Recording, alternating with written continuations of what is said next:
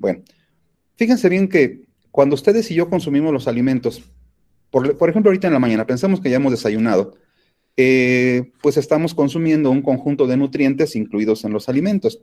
De esos nutrientes, ya saben ustedes, hablaremos de carbohidratos, proteínas y grasas, ¿verdad? Lípidos, pues. Particularmente carbohidratos, doctoras y doctores, el contenido de carbohidratos que ustedes y yo incluimos en los alimentos y que hemos consumido en el ejemplo hipotético de hace unos momentos, es lo primero que nuestro cuerpo va a lograr digerir y por supuesto asimilar. Es decir, el proceso químico enzimático mediante el cual los alimentos al llegar al estómago, al entrar en contacto con los fluidos, particularmente la saliva, por ejemplo, los jugos gástricos, etcétera, los carbohidratos son relativamente fáciles de digerir. Nuestro cuerpo los puede degradar sin ningún problema, si no tenemos ninguna patología asociada. Y entonces las moléculas resultado de este proceso digestivo de rompimiento nos va a dar origen a esas estructuras moleculares básicas que dijimos son los monosacáridos y que son las formas, la estructura conformacional en la cual nuestro intestino va a tener la capacidad de absorber estos nutrientes. Los carbohidratos entonces, recuerden, se absorben en forma de monosacáridos. ¿Cuáles son esos monosacáridos importantes que habíamos comentado? Pues acuérdense la glucosa, acuérdense de la galactosa, acuérdense de la fructosa particularmente. Acuérdense también que hay otros monosacáridos, monosacáridos de tres átomos, de cuatro átomos de carbono, de cinco y de siete. Sin embargo, estos son eh, relativamente escasos. Los que interesan realmente son estos de seis. No olviden, hay otros más, pero estos son particularmente importantes porque son los que vamos a utilizar para incorporar a las distintas rutas metabólicas celulares de nuestro organismo. Entonces, doctores, primero recordar que los nutrientes que se encuentran en los alimentos van a ser siempre digeridos enzimática o químicamente, eh, tienen que ser degradados para poder ser absorbidos y llegar a la circulación y de ahí ser enviados pues a todas partes. En este proceso, doctores, por supuesto que las condiciones de pH, las condiciones de acidez, alcalinidad, las condiciones de vaciado gástrico, etcétera, etcétera, una gran cantidad de factores juegan en este proceso de degradar de manera adecuada, de digerir los alimentos. También es cierto que hay un grupo muy importante de sustancias llamadas enzimas digestivas que ya habíamos comentado, que son de particular interés para la degradación de estos productos. De manera general, se dice que las enzimas que degradan a los carbohidratos se llaman glucosidasas. ¿Por qué se llaman glucosidasas, doctoras y doctores? Pues porque recuerden que son las enzimas que van a romper ese tipo de enlace que se forma entre los distintos monosacáridos para dar origen a las cadenas cortas o cadenas muy largas de estos productos. Entonces, las glucosidasas son la categoría enzimática de enzimas digestivas que rompe carbohidratos. Y dentro de ellas tenemos las que aparecen, por ejemplo, aquí al final, amilasa, lactasa, maltasa, invertasa, neuramidasa y aluronidasa. Y observen ustedes cómo todas ellas, excepción de la lisocima, ¿verdad? Que tiene algunas otras funciones, eh, incluso eh, bactericidas, eh, ven cómo todas terminan con asa. Y acuerden ustedes que la terminación asa lo que nos está indicando es que es una actividad enzimática degradativa sobre el sustrato relacionado con el nombre. Por ejemplo, aquí amilasa, pues actúa sobre almidón, lactasa sobre lactosa, maltasa sobre maltosa, etcétera, etcétera. Bueno, las proteínas entonces y las grasas, doctores, contenidos en los alimentos, van a tardar más tiempo en ser degradados, requieren mayor cantidad de tiempo, mayor inversión química enzimática del cuerpo para poder ser degradados y romperlos también a la molécula que vamos a poder absorber al intestino. Entonces, carbohidrato, proteína y grasa, vean el tiempo que tardan aproximadamente en reflejarse en la circulación, en todo el organismo. Vean entonces cómo al cabo de dos horas empezaríamos el proceso ya degradativo casi completo de carbohidratos. Bien, en esta imagen, doctores, lo que les manifiesto es qué ocurre, qué ocurre a lo largo de los tres momentos eh, convencionales de alimentación. ¿Qué pasa durante el desayuno? ¿Qué pasa durante la tarde? ¿Qué pasa, durante el mediodía y qué pasa en la tarde? Vean ustedes, tenemos un nivel basal, es decir, un, un, nivel con el que despertamos de glucosa, un nivel que se considera normal, ¿sí? Se le conoce como normoglicemia. Este valor de normoglicemia se mantiene si no tenemos ninguna afección de ningún tipo, ninguna alteración metabólica, tenemos una concentración que va a oscilar entre 70 y 100 miligramos por decilitro de glucosa. Eso es lo que mantenemos en promedio. Esta glucosa va a mantenerse y al momento de llegar a consumir el, alimento el primero, que es el desayuno, vean lo que ocurre. Los niveles de glucosa empiezan a ascender. ¿Por qué? Por el resultado justamente de la digestión de los productos que estamos consumiendo, que son degradados, se forma glucosa, galactosa, fructosa, esta se absorbe a través del intestino, una porción importante se va al hígado, en el hígado puede metabolizarse y convertirse en otros productos y finalmente lo que queda circulando será glucosa. Por eso sube la glucosa. Junto con esta elevación de glucosa, doctoras y doctores, también tenemos una enzima, que ya lo deben recordar ustedes, la insulina, que lo que hace es servir como el, el, sensor, digamos, que nos va a ayudar a que se activen procesos para que esa glucosa que está subiendo, que está elevándose mucho, muy arriba de lo que se considera normal, pues baje. ¿Y a dónde se va esa glucosa? Bueno, pues la insulina lo que hace es facilitar que las células abran un grupo de canales de estructuras que se llaman receptores GLUT4, que lo que van a hacer es captar justamente a la glucosa, sobre todo en tejido muscular. Hay otras puertas más que se activan con la insulina, pero particularmente esta. Veremos después a qué no me refiero ya en detalle con estos transportadores. Bien, después de un tiempo entonces, la insulina logra que la glucosa baje, empieza a descender, alcanzamos nuevamente una situación de carácter basal, volvemos a estar normoglicémicos, llega el momento de la comida y otra vez se da el mismo fenómeno. Digerimos, absorbemos nuevamente carbohidratos en forma de glucosa particularmente, suben, se genera la señal de liberación de insulina que acompaña el proceso para lograr la hipoglicemia, ¿verdad? Para lograr que se disminuya esta concentración y entonces alcanzar nuevamente nuestro eh, eh, nivel basal de glucosa, nuevamente hasta la tarde-noche, que volvemos a consumir alimentos y vuelve a darse el mismo fenómeno. Esto es lo que ocurre en condiciones normales a todos los organismos, repito, siempre y cuando no tengamos alguna alteración metabólica o alguna otra situación que influya en este proceso que se considera homeostático. Volviendo a las enzimas digestivas, doctores, ¿se acuerdan que yo les dije hace algunas sesiones que las enzimas son un grupo de sustancias biológicas, moléculas mucho, muy activas, que tienen por finalidad romper, degradar, armar, hacerle cosas a las moléculas en las células? y que todas estas enzimas se pueden agrupar en seis grandes grupos. Las oxidorreductasas, transferasas, hidrolasas, liasas, isomerasas y ligasas. Bueno, las enzimas digestivas, las que utilizamos para degradar carbohidratos, para degradar proteínas, para degradar nucleótidos incluso, para degradar lípidos, pertenecen a la categoría de las hidrolasas. Todas requieren agua para poder funcionar. No lo olviden, todas las enzimas digestivas, intracelulares y extracelulares, todas son hidrolasas. Esta imagen, doctores, quiero que la empiecen a conocer con detalle, sobre todo lo que aparece aquí al lado derecho de la, de la figura del ser humano este. Bueno, estas son las enzimas, doctores, que ustedes y yo utilizamos para degradar alimentos que contienen carbohidratos. Si yo les diera a ustedes un bolo alimenticio, que les pusieran un platito, una pequeña porción de alimentos, en cuanto ustedes la empiezan a consumir, en cuanto entra en contacto con su saliva, de inmediato la boca inicia la digestión el rompimiento de algunos enlaces glucosídicos debido a la presencia de una enzima que se llama alfa-milasa, alfa-milasa salival. A esta enzima, antes le decían tialina, ya ahorita lo correcto es decirle alfa-milasa y alfa-milasa salival. ¿Por qué amilasa salival? Porque tenemos otra variante de esta que se llama alfa-milasa pancreática, que como su nombre lo indica, va a ser secretada, pues por el páncreas al tubo digestivo una vez que se da a cabo el proceso de vaciado gástrico.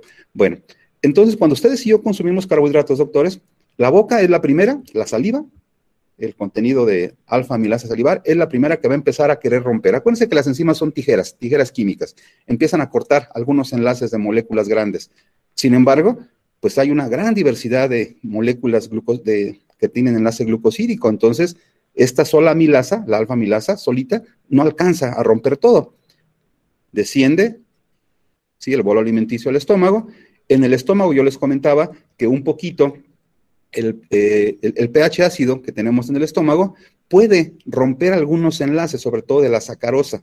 La sacarosa, acuérdense que es el azúcar de, mesa, esa que está formada por glucosa y fructosa. Algunas de estas moléculas se pueden romper, pero realmente es muy poco lo que hasta el estómago tenemos digerido de carbohidratos que hemos consumido. No es muy efectiva la digestión hasta este momento. Me refiero a la digestión de carbohidratos. Pero después se da el vaciado gástrico, doctoras y doctores. Y en ese momento, al llegar a duodeno y ayuno, las primeras porciones del intestino delgado, allí se da una muy importante secreción y actividad enzimática, en donde ya para este momento han participado y se están secretando la alfa-amilasa pancreática, que es sumamente poderosa, muchísimas miles de veces más poderosa que la amilasa salival, que por cierto, la amilasa salival funciona a un pH más o menos alcalino, ligeramente alcalino, y que cuando llega al estómago se inactiva.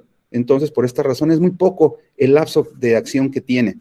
Pero la enzima pancreática, alfa-amilasa pancreática, al igual que el resto de las enzimas digestivas, como la alfa-glucoamilasa, el complejo sacarasa isomaltasa, la maltasa, la lactasa, la trialasa y las dextrinasas son enzimas que se secretan a lo largo del tubo digestivo o que se vierten al tubo digestivo y ahí sí se lleva a cabo una muy importante degradación químico-enzimática de enlaces glucosídicos. Casi todos los enlaces glucosídicos que puedan llegar en los alimentos, doctores, son casi rotos al 100% en tubo digestivo. Es decir, el proceso degradativo es mucho, muy efectivo, mucho, muy eh, eh, intenso, insisto, siempre y cuando no tengamos patologías asociadas, infecciones intestinales, deterioro de alguna función inmunológica intestinal, eh, intolerancias, etcétera, etcétera. El proceso es muy efectivo.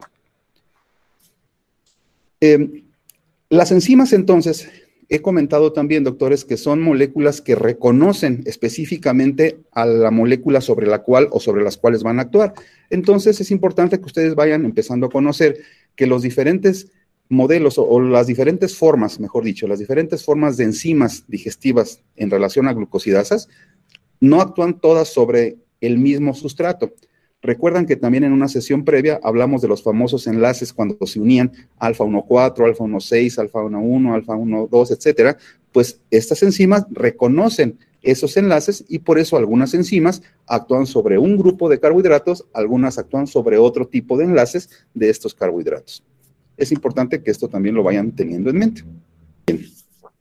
¿Qué hacen? ¿Qué hacen las enzimas digestivas, doctores? Bueno, pues las enzimas, como he comentado, son tijeras químicas que rompen, reconocen sitios de enlace entre monosacáridos o entre productos relacionados con carbohidratos y los rompen para liberar unidades cada vez más pequeñas. El almidón, que se acuerdan ustedes, es lo que sin duda más consumimos acerca de carbohidratos, eh, son cadenas gigantescas, acuérdense cómo era el almidón, que era la combinación de dos productos, ¿se acuerdan ustedes? La amilosa y la amilopectina. Esos productos unos que son cadenas lineales y otros que eran ramificadas, finalmente al paso del tubo digestivo empezamos a romperlas. La milasa empieza a romper pequeñas porciones de esos almidones gigantescos y produce un grupo de moléculas intermedias que siguen estando gigantescas, pero ya no tanto, que se llaman dextrinas. Las dextrinas, doctores, se refiere a pedazos de polímeros de carbohidrato que están siendo digeridos. ¿Sí? Una dextrina gigantesca se va rompiendo y va liberando al paso del tiempo, pues las unidades constitutivas hasta que todo queda reducido a glucosa, galactosa, manosa, ¿sí? Eh, galactosa fundamentalmente. Casi para terminar, doctores, espero que la clase de hoy les esté pareciendo interesante porque estamos hablando de cosas bioquímicas, pero aplicadas a la medicina. ¿Para qué dijimos que eran las enzimas digestivas, doctores? Pues para degradar carbohidratos y que los podamos absorber. Bueno, les dije también, los niveles de glucosa que los seres humanos tenemos a lo largo del día tienen tres fuentes. La dieta, o sea, lo que comemos, la glucogenólisis, la liberación de depósito de glucógeno, de glucosa puede ser almacenada en forma de glucógeno, y la gluconogénesis. Bueno, una de las herramientas que en medicina se utilizan, ustedes ya verán en clínica cuándo se debe de hacer, para evitar que las personas absorban tanta glucosa de lo que comen, pues se darán cuenta que es limitando, inhibiendo la degradación enzimática digestiva de esos carbohidratos. Si ustedes bloquean, doctores, a las enzimas glucosidasas intestinales, pues esas tijeras no van a cortar los carbohidratos. Y si no los cortan, ¿qué pasa? Pues así como llegan al intestino, más o menos así van a salir, un poco más feos. ¿Por qué? Porque no los vamos a degradar en las unidades básicas, monosacáridos, para poderlos absorber. Entonces, así como entran, se nos van a salir. La persona no absorbe tantos carbohidratos y esto, pues, podría pensarse que disminuye un poco la necesidad de insulina y sobre todo los niveles de glucosa también después de comer. Era una herramienta.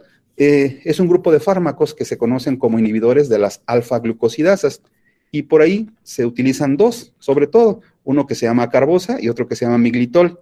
Esto es lo que hacen entonces, doctores, doctoras, al inhibir a las enzimas, sobre todo a las disacaridasas, es decir, las que rompen a la lactasa, las que rompen, pero las que rompen a la lactosa, las que rompen a la sacarosa, ¿sí? Sobre todo, ¿qué es lo que más consumimos? Pues no las rompen, no las absorbemos, no llegan a la sangre y bajan los niveles de glucosa. Nada más que esto, doctores, tenía una complicación. ¿Se acuerdan que dijimos que nosotros no vamos a digerir eso que no estamos absorbiendo? Pero la flora bacteriana sí, y la flora bacteriana fermenta. Y al fermentar, la flora bacteriana que hace, pues producía ácidos, produce gases que pueden generarle a estas personas incomodidad digestiva, un exceso de meteorismo, una mayor secreción de ácido que le va a irritar el intestino y pues tendrá algunas molestias, ¿sí?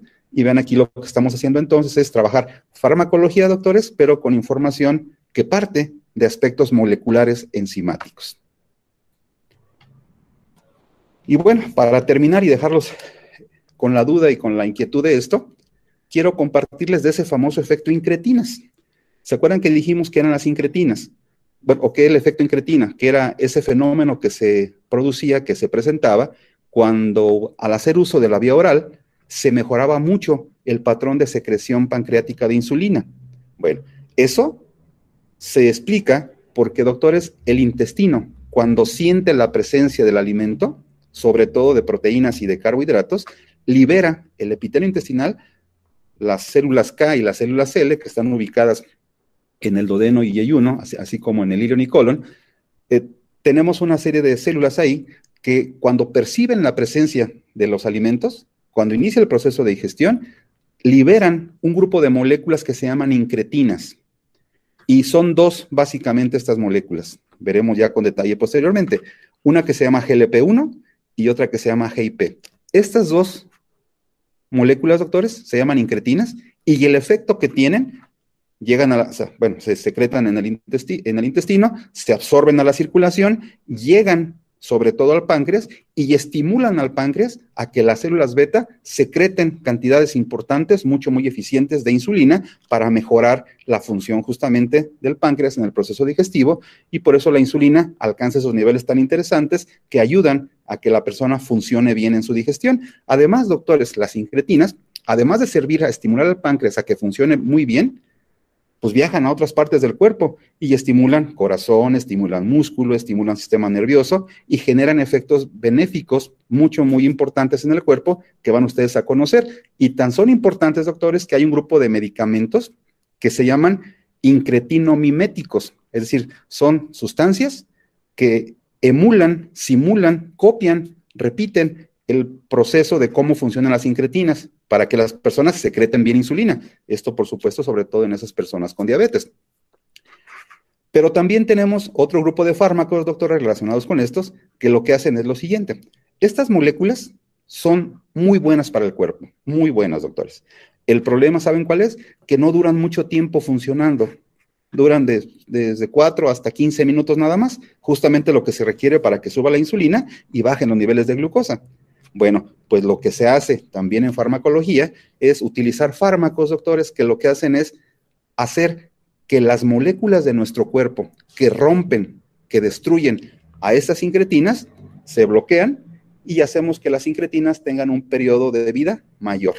¿Sí? Y también entonces, eso se llaman inhibidores de DPP4, que veremos también posteriormente, y que tienen que ver con esto.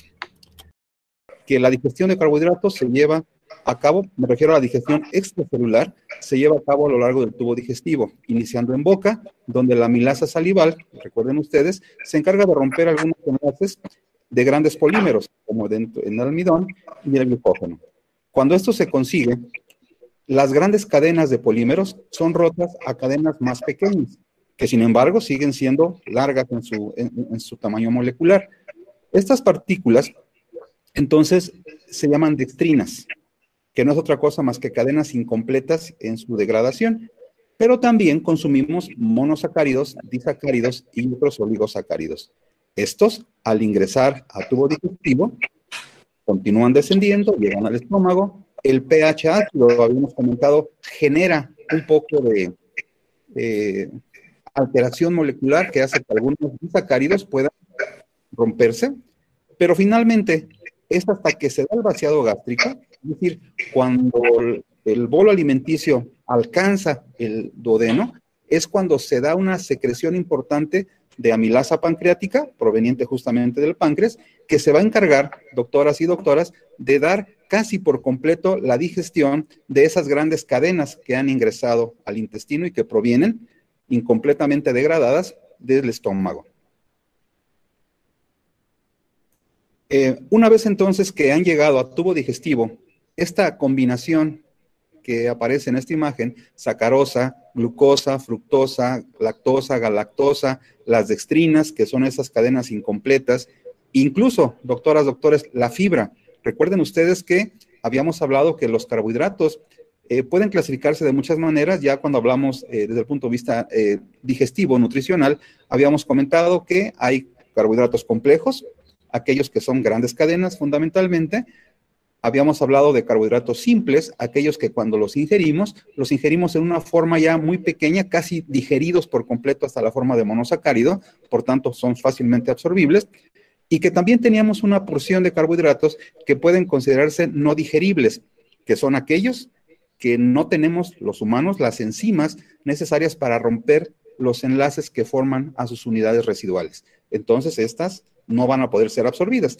pero tienen algunos efectos mecánicos benéficos a la hora que van arrastrando, limpiando el tubo digestivo y dándole forma incluso al contenido del intestino para que haya una canalización adecuada de los restos alimenticios. Bien, eh, es importante también recordar, doctores, que casi cuando estamos en el intestino ya hablo del contenido de carbohidratos, la gran mayoría de las grandes cadenas ha quedado rota a componentes muy pequeños, individualizados en forma de glucosa, galactosa, fructosa, pero también tenemos un contenido ya muy importante en intestino de disacáridos, esos importantes productos constituidos por dos monosacáridos. Y son tres básicamente los que nos interesa comentar con ustedes. La lactosa, la sacarosa y la maltosa, ¿verdad? Que ambos, pero las tres formas que he comentado, pues tienen los tres componentes básicos de monosacáridos, que son la glucosa, la galactosa y la fructosa. Estos disacáridos, doctoras, doctores, cuando llegan al intestino, están casi a punto de ser absorbidos, pero para poder ser este, ingresados al enterocito, requerimos que esas dos unidades residuales que constituyen a cada uno de ellos se rompan y esto se consigue con las enzimas que se conocen como disacaridasas, que por supuesto pertenecen a la gran categoría de enzimas digestivas de carbohidratos llamadas glucosidasas. ¿Y cómo se llaman? Lactasa, sacarasa, maltasa, fundamentalmente. Recuerden ustedes que en alguna sesión previa pusimos una imagen donde hablábamos de la gran cantidad de enzimas digestivas que tenemos a lo largo del tubo digestivo, particularmente intestinales, y que se encargan de romper a los carbohidratos. Bien, estos disacáridos, doctores, entonces, hasta que se aproximan a la estructura eh, vellosidad intestinal, finalmente lo que se conoce como borde cepillo en los enterocitos, es hasta que se aproximan a esas estructuras cuando estos productos, los disacáridos, al estar ingresando a estos compartimientos, a, estos espacios, es aquí, doctores, es justamente en la membrana de los enterocitos donde se secretan las enzimas lactasa, sacarasa y maltasa que rompen a los disacáridos y entonces tenemos que ahora sí, lo que se encuentra bañando a los enterocitos, pues no es otra cosa más que un fluido complejo en donde ya se encuentran la glucosa, la galactosa, la fructosa, lista para ser absorbida junto con otros nutrientes que van en los alimentos. Ya veremos posteriormente qué ocurre para el proceso de absorción, que también es un fenómeno sumamente interesante y fundamental para la vida. ¿Qué ocurre con los restos de fibra de carbohidratos que no pudieron ser digeridos? No tenemos los humanos capacidad de hacerlo, pero también es cierto, doctores, que en algunas circunstancias el intestino, por alguna alteración, ya sea genética alguna alteración transitoria fisiológica o patológica, puede ser que el intestino no tenga la capacidad suficiente o el páncreas de secretar las enzimas digestivas que hemos comentado. Entonces, en estas circunstancias, el contenido de carbohidratos que están llegando al intestino, pues no podrán ser absorbidos de manera eh, deseable y estos continuarán circulando. Ya comentábamos que nosotros no lo podemos absorber, pero al ir circulando van a estar en contacto con enzimas y secreciones de otros microorganismos que forman parte de la flora normal o patológica del intestino en algunas circunstancias, y estos sí lo van a degradar. Y al degradarlo, pues van a producir sustancias y efectos que pueden ser eh, incómodos, perjudiciales para la salud humana. El caso más común, lo habíamos comentado, es lo que tiene que ver con la intolerancia a la lactosa, pero hay otros procesos también que tienen que ver con la mala absorción por un deterioro en la funcionalidad del enterocito para secretar esas enzimas o porque bien hay alteraciones ya morfológicas del epitelio intestinal que impiden que el proceso se lleve a cabo de buena manera. Y bueno, también eh, es importante que precise algunos detalles respecto al efecto incretina que había comentado yo. Recuerden que las incretinas son esas hormonas que también en este proceso de, de digestión y absorción se dan cuando los alimentos estimulan ciertas regiones histológicas del intestino y generan mecanismos de señalización que hacen que se liberen algunas sustancias. Estas sustancias son también un tipo de péptidos que se denominan incretinas. Y ya habíamos comentado en la semana pasada que estas incretinas finalmente lo que hacen es eh, eh, estimular al páncreas a que funcione de mejor manera y particularmente estimulan a la célula beta para que su secreción de insulina sea mucho, muy efectiva. Y esto nos va a ayudar a que el proceso de absorción y regulación de la, de la glucosa y otros nutrientes en el estado absortivo, pues sean adecuados. Dijimos que son dos particularmente importantes, el GLP-1 y el GIP. Eh, estos dos sincretinas, doctoras, doctores, tienen importantes funciones en la regulación, además de la secreción de insulina, también en, otros, en otras estructuras. Ayudan, estimulan a que se dé un vaciado gástrico adecuado. Em, ¿Qué quiere decir el vaciado gástrico? ¿Qué efectos tiene sobre nosotros? Bueno, vaciado gástrico ya saben que es cuando una vez que el alimento ha permanecido en el estómago, pues tiene que ser enviado al intestino para su degradación y su absorción. Entre más tiempo dure, doctores, el vaciado gástrico, es decir, entre más lento o tardado sea, pues más tardará la absorción y la digestión. Y al más tardar también, pues vamos a tener la sensación de que tenemos hambre porque los nutrientes que provienen de los alimentos no llegan a la sangre, no llenan las estructuras que sienten la disminución de nutrientes y pues estamos comiendo más, dentro de muchos otros efectos, por supuesto. En esta imagen les presento particularmente lo que tiene que ver con el, péptido GLP-1, que es sin duda el más activo, el más interesante eh, para el organismo y sobre el que se trabaja de manera importante en farmacología también. Eh, vean cómo el GLP-1 que dijimos se secreta en alguna región, que ya tienen por ahí en la imagen también, y que vayan estudiando al respecto, eh, al incrementarse, estimula por supuesto al páncreas para mejorar la secreción de insulina, limitar la secreción de glucagón, que es la hormona contrarreguladora, mejora la síntesis de insulina, vean, estimula que hay una proliferación adecuada de la población de células beta, disminuye el deterioro de la célula beta, es decir, mantiene un páncreas saludable, sano. Si esto funciona bien, pues también tendremos una mejor eh, función de la insulina que nos va a ayudar a que la glucosa entre a la, célula muscular, se guarde como glucógeno, que el tejido adiposo regule sus funciones, que no esté acumulando grasa, que no esté sintetizando grasa en exceso, hace que el hígado disminuya su producción de glucosa y que más bien, en vez de producir glucosa, capte glucosa como glucógeno, ¿sí? haciendo que los niveles de glucosa circulantes bajen, mejora la función cardíaca, estimula, genera una señalización cardíaca para que el corazón regule sus funciones y se mantenga también íntegro. Además, pues que sobre el cerebro también tenemos funciones de disminución de apetito, lo cual es bueno para no tener un exceso de ingesta y también genera neuroprotección con todas las funciones de regulación de las funciones nerviosas voluntarias e involuntarias. Eh, el otro, el otro, eh, la otra molécula incretínica, el GIP, también tiene funciones muy buenas, pero este tiene un periodo de vida más corto en la célula, entonces, eh, en el organismo. Entonces sí tiene funciones importantes, pero este no se trabaja eh, mucho en farmacología. Sin embargo, también lo van a revisar. las actividades que tienen pendientes para esta semana, una tiene que ver justamente con un artículo en el cual ustedes van a revisar la importancia de las incretinas en el proceso digestivo ya con detalle. Bueno, entonces habíamos comentado que las incretinas son buenas, son interesantes para el funcionamiento adecuado del organismo. La mayoría de los humanos las producimos, Y digo la, la mayoría porque llega un momento, con algunas afecciones, en las cuales las incretinas disminuyen su producción. Alteraciones ya sea genéticas, alteraciones incluso funcionales anatómicas de las regiones del, del intestino, o bien otros efectos moleculares más complejos, como algo que tiene que ver con los receptores en diferentes regiones corporales, etc. Pero bueno, las incretinas entonces, cuando se ha descubierto que son buenas, pues se han hecho esfuerzos para intentar generar sintéticamente productos que simulen, que emulen a estas moléculas. Y en efecto, ya ustedes en sus prácticas de farmacología a lo largo de su carrera se darán cuenta que ya existen disponibles fármacos que cuando la persona los, cuando ustedes se los administren a una persona, lo que están haciendo ustedes es ayudarle a que si su cuerpo no produce la cantidad adecuada de incretinas, pues ustedes al estársela dando en un medicamento, pues le están intentando sustituir, suplir esa deficiencia. Por supuesto que esto hay que hacerlo con todas las medidas de cautela que tiene el conocimiento de la práctica clínica que ustedes van a adquirir y que para eso es importante conocer los detalles moleculares de los efectos, de los, eh, efectos que tienen estos productos. Y aquí les pongo algunos ejemplos, doctores, para que lo vean.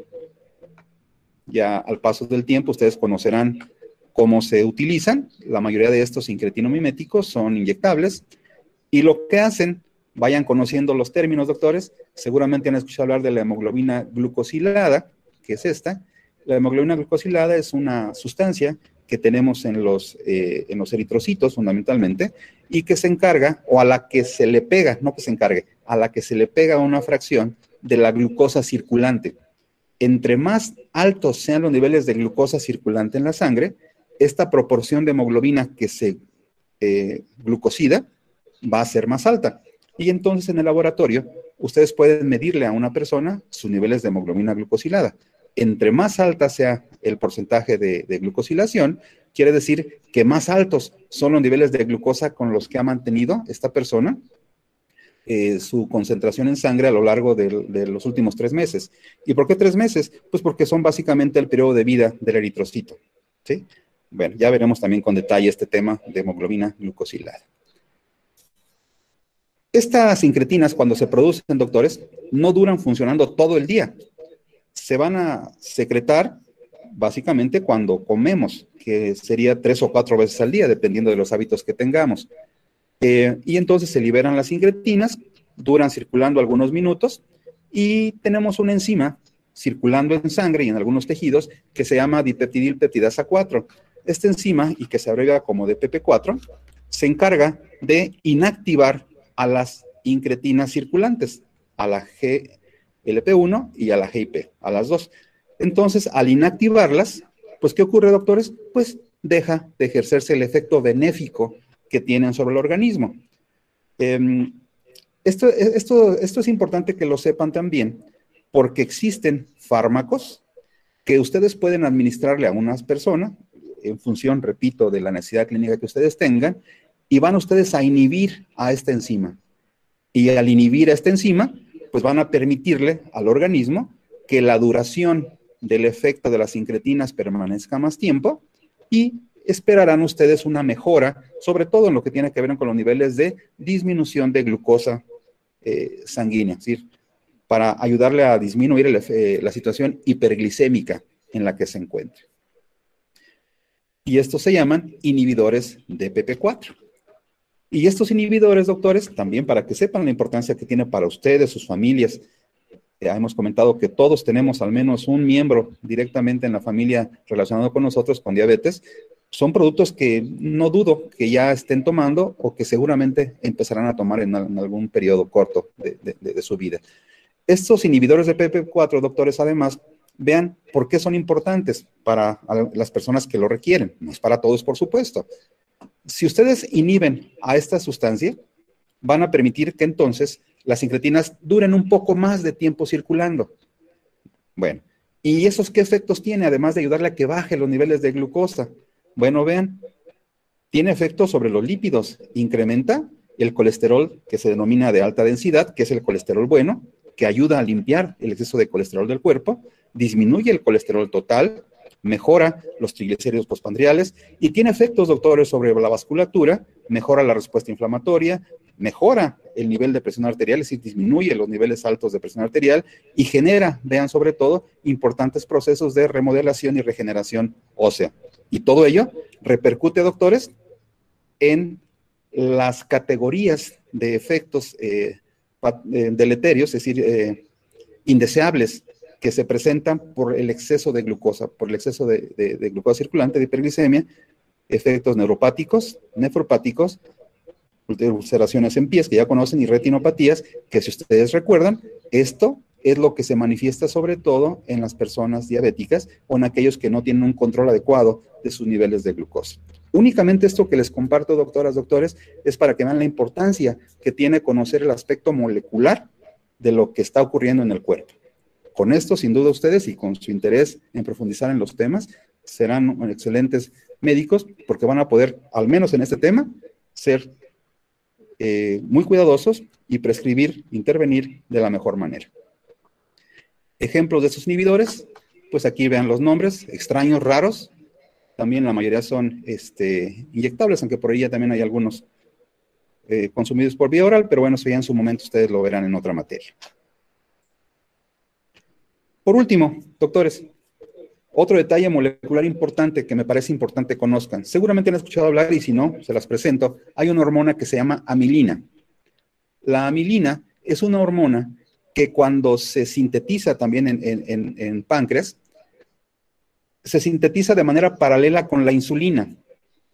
¿Sí? Eh, cada vez que se produce cierta cantidad de moléculas de insulina, se produce una o dos moléculas de amilina. Es decir, una persona, un sujeto, un páncreas, entre mayor cantidad de insulina produzca y tenga que secretar, es decir, aquellos que tienen resistencia a la insulina, aquellos que tienen hiperglicemia, aquellos que son diabéticos o que tienen otras alteraciones, producen mucha insulina. Al producir mucha insulina, pues también van a liberar una mayor cantidad de lo normal de amilina. Esta amilina ustedes y yo la producimos, ¿sí? Pero en cantidades muy pequeñitas que tienen importantes efectos en el cuerpo. Vean, estimula el sistema nervioso para disminuir el apetito, mejora en lo que tiene que ver con el gasto energético, nos hace perder peso, te ayuda al vaciado gástrico, etcétera, etcétera, muchas cosas que son de utilidad para el cuerpo. Pero en estas personas en las que se secreta de manera importante una mayor cantidad de insulina, también incrementa la amilina. Bueno, ¿cuál es el problema aquí, doctores? Bueno, que la amilina es una proteína insoluble. Es una proteína insoluble, doctores, que cuando nuestro cuerpo la quiere degradar, si producimos una cantidad normal, ¿sí? Eh, pues no tenemos problema. Nuestra capacidad proteolítica permite eliminar, inactivar a esa sustancia y sacarla. Pero cuando aumenta la cantidad de amilina, esta amilina empieza a formar fibras, ¿sí? Que se conoce, o estructuras insolubles que empiezan a pegarse en algunas regiones y que se conocen como cuerpos amiloides. Y que en el caso de páncreas, seguramente lo han escuchado, se llama amiloide pancreático. Este proceso por el cual esa amilina genera el amiloide que se empieza a pegar en la estructura anatómica histológica de la estructura de la que se trate, se llama amiloidogénesis.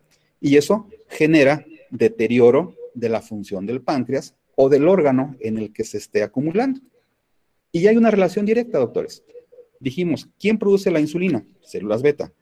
¿Qué personas producen muchísima insulina más allá de lo normal? Pues las personas que tienen alteraciones, tipo diabetes, por ejemplo. Entonces ellos están haciendo que trabaje mucho, mucho su célula beta y además están generando mucha amilina. Esta le va a generar daño al páncreas, a la célula beta. ¿Qué va a ocurrir? Va a empezar a haber una acumulación de daño en el páncreas que a la larga, pues va no a ayudar a la persona, sino al paso del tiempo la va alterando y disminuyendo más su capacidad de respuesta en cuanto a la secreción de insulina. ¿Sí? Y todo esto por un exceso de glucosa circulante. ¿sí? Entre más comamos, doctores, a lo largo del día, sobre todo alimentos